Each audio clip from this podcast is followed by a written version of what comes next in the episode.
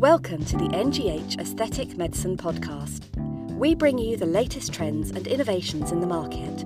NGH, where the search for perfection in beauty has no limits.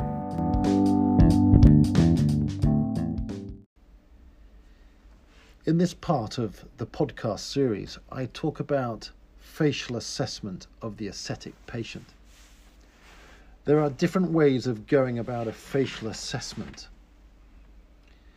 And it's not this podcast that needs to go through all the minutiae or bare detail, but it's to give the listener, many of whom will be aesthetic practitioners, potentially starting out in their clinical uh, practice or diverging from other areas of medicine, dentistry, or nursing and wanting to find a more targeted approach to get the most out of the facial assessment to achieve the best aesthetic diagnosis.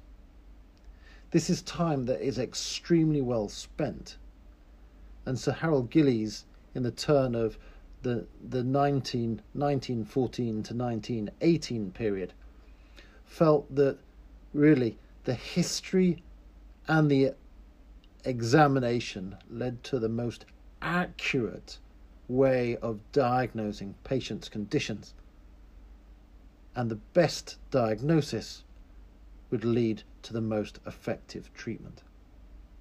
Over a hundred years on, that statement is still very, very true.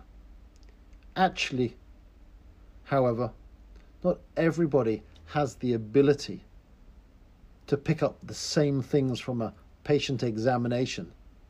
And if we lined up 50 new aesthetic doctors or trainees and asked them to do a blind history and examination, we would probably get 50 different approaches to facial assessment. As is the quote from Confucius everything has beauty, but not everyone sees it. And this breaks down into when we assess a butterfly and a moth. While they are two different species. One is considered highly beautiful, while the other one is considered an insect or a pest. However, they both show golden ratios in their wing form, but their colour differentiation often means that the butterfly outweighs the soup, in the superiority ranks, outweighs the beauty of a fairly dark and bland looking moth. Leonardo da Vinci called this a saper vedere, knowing how to see. So, in the next 10 to 15 minutes of the podcast, I'm going to hope to instill just a little knowing how to see based on my own principles. Every face is different, and although we like to see aesthetics as an art, however, we have to understand aesthetics as a basic science and at a mathematical level and at an anthropometric level. Patient interview is clearly very, very important on identifying patient's age, their associated gender, their medical history, and social history are all vitally important. The motivations for seeking treatment, their expectations, their realism, and what their perceived concerns are really falls in the very first phase of history taking by identifying their presenting complaints, their treatment goals, and whether as a practitioner, your expectations and treatment skills match those of the patient.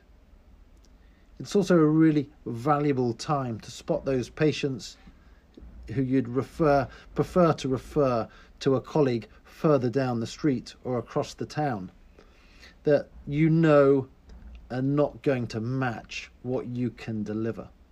And this is often a an inherent skill um, or as we would call a gut feeling in the UK, that comes with time, judgment, and clinical experience. So, realism regarding expectations is very important, and whether or not there can be a cooperation between both client, patient, and practitioner.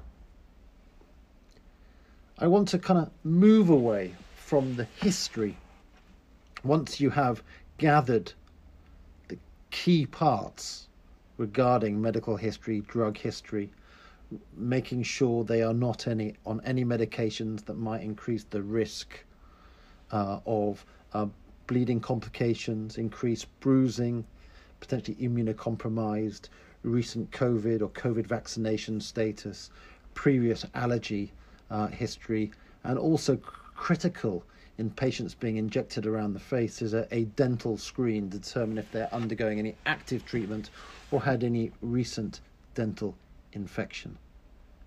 I see a number of complications that present or referred to me in hospital where patients actually have some active dental sepsis, which is intermittently on a daily basis causing a bacteremia. However, they've been um, injected with hyaluronic injectables without precautions of sending them to the dentist first to address the sepsis. So, those are a few pitfalls of how to navigate safely. Let's move on to the clinical assessment. And we have the patient sitting in the consultation chair or on the examination couch in an upright position. Men and women with long hair have this carefully positioned behind the ears, allowing a full frontal and a profile assessment the very first thing that I would recommend is to make sure the patient is in orientated correctly. So looking at a line dropped between the center of both pupils and uh, assessing that this line is horizontal to the ground. The next is a line that we've routinely used in dentistry and in orthodontic assessment It's what we call the Frankfurt mandibular plane, or the frontal plane for, for simplicity. And this is a horizontal line in the profile position, which is traced from the superior edge of the external auditory meatus, crossing and bisecting the inferior orbital rim. By placing the patient in a frontal and a profile position in this way, we get an excellent understanding of the patient's proportions. So, moving on, we are then able, and I typically approach the patient from a profile position first, and this I prefer because it's a non threatening. Staring at a patient very, very, eh, with great concentration front on can often be disturbing for a patient initially. They have to familiarize themselves with the surroundings and build that trust in the clinician and the nursing team around them. So, from a profile assessment, I glance down and assess the facial thirds. This requires uh, identifying the distance between the brow and the anterior hairline, a point from the glabella or the brow region to the base of nose, and from the base of nose to base of chin. Fundamentally, this would be, should be addressed as thirds or lower face ratios from brow to base of nose to base of nose to chin should be at a ratio of about 45 to 55 in white Caucasian. This can be a little bit more of a ratio, 43 to 57 in Afro Caribbean faces. Once you've achieved the dimensions, you are then able to look at various angles the frontonasal angle, the nasolabial angle, the labiomental angle, the throat angle,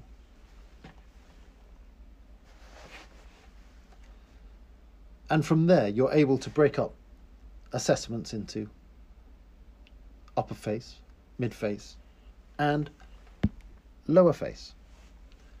Upper face allows you to discuss the proportion and, and the contours of the frontal region. Women tend to have a flatter, more vertical forehead, turning late into the hairline, while as men have a softer, more acute angle from the supra um, brow area, curling back into the hairline.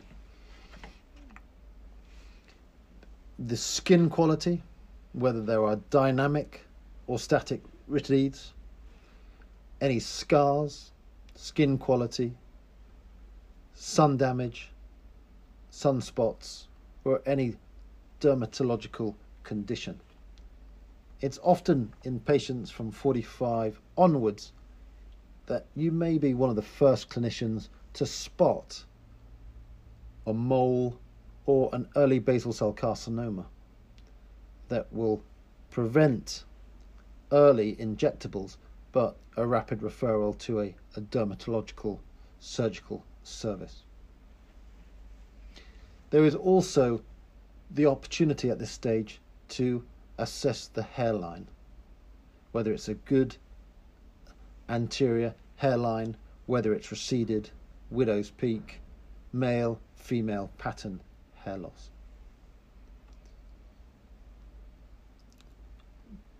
The next stage is to assess the midface from the profile region. And this can break, be broken down into midface and nasal areas separately. Nasal projection, dorsum of the nose, nostril show, projection of pronasale, and position of the columella in relation to the alar region can all but all be assessed laterally. The cheek should also be assessed for its contour, its light reflex, and a light reflex high up on the cheekbone which is concentrated at a level approximately two centimeters below the lateral canthus. If you drop the Blythe line from the middle of the cupid bow across the cheek to the superior margin of the pinna and drop a line 1.5 to 2 centimeters from the corner of the mouth, falling on that line, should be the ideal light reflex. From there, you can also assess the distance of the cornea and conjunctival surface to the rhinion and nasion. This will help you identify the position of the globe and also the position of the anterior surface of the cornea in relation to the inferior orbital rim and identify a positive versus a negative vector globe.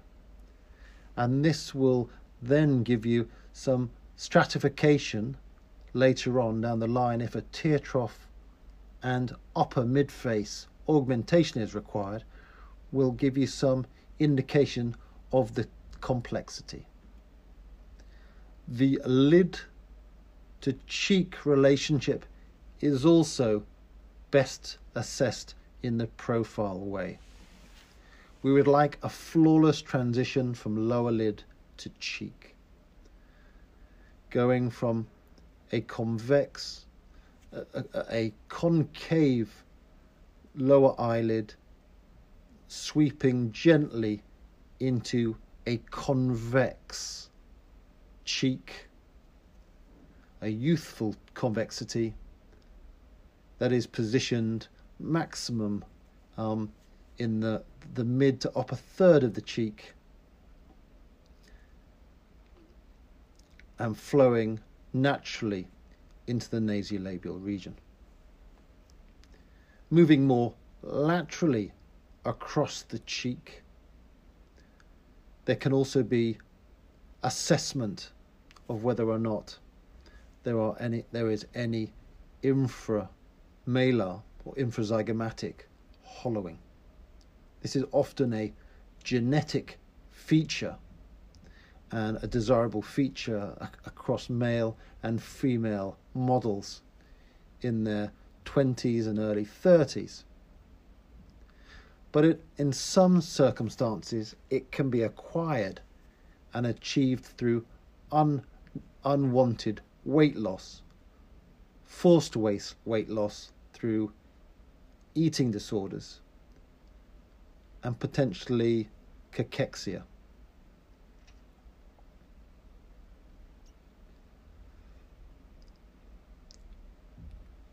Surface features should also be assessed in the profile position, and that may be related to skin quality, sun damage, xanthelasma, crow's feet, excess skin of the lower eyelid, and it will also give you a profile view of any pseudoherniation in the lower lid.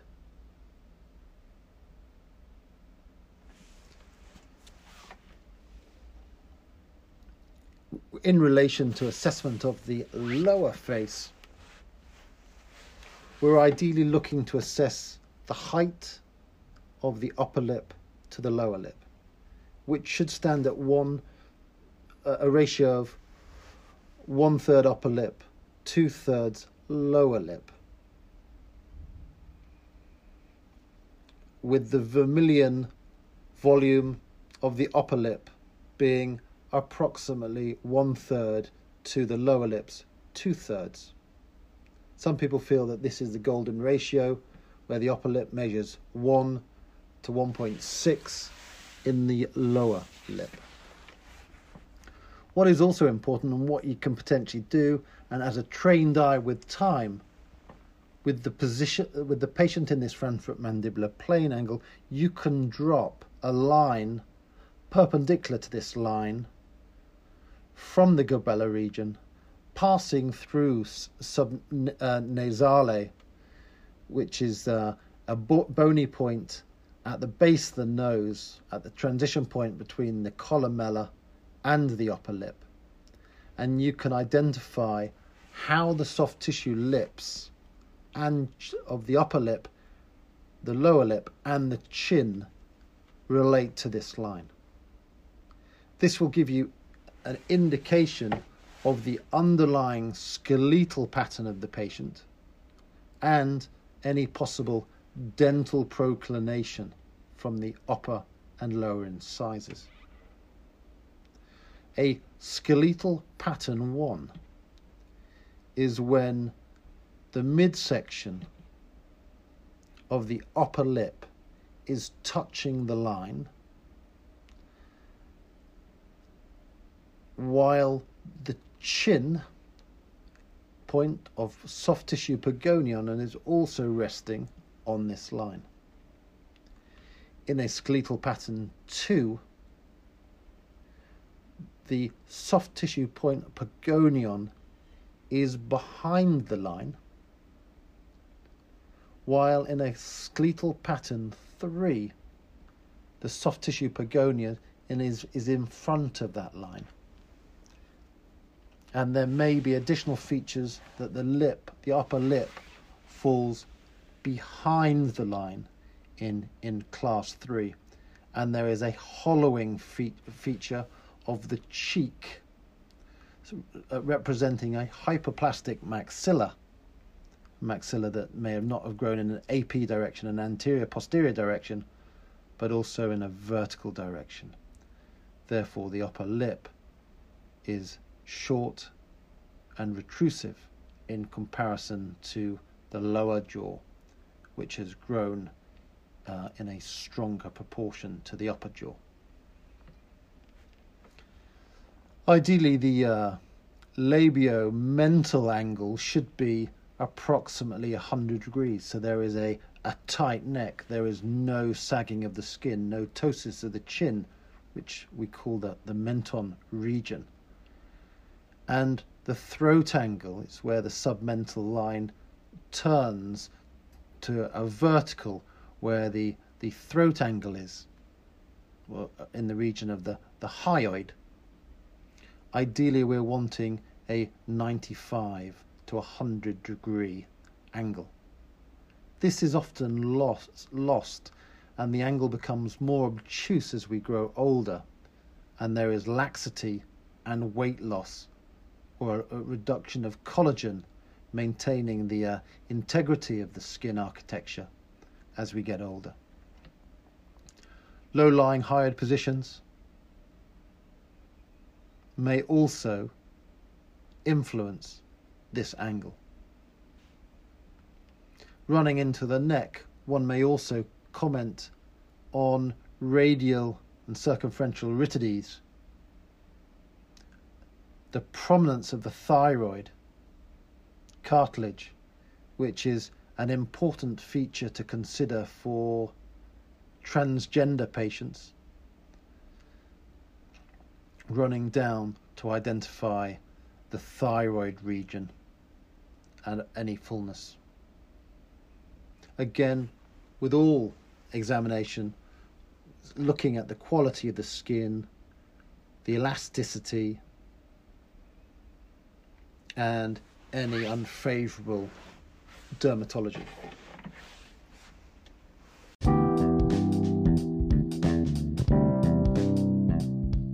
Thank you for listening to part one of the Facial Assessment podcast with Dr. John Blythe. In our next NGH Aesthetic Medicine podcast, Dr. Blythe will talk about assessing other parts of the face.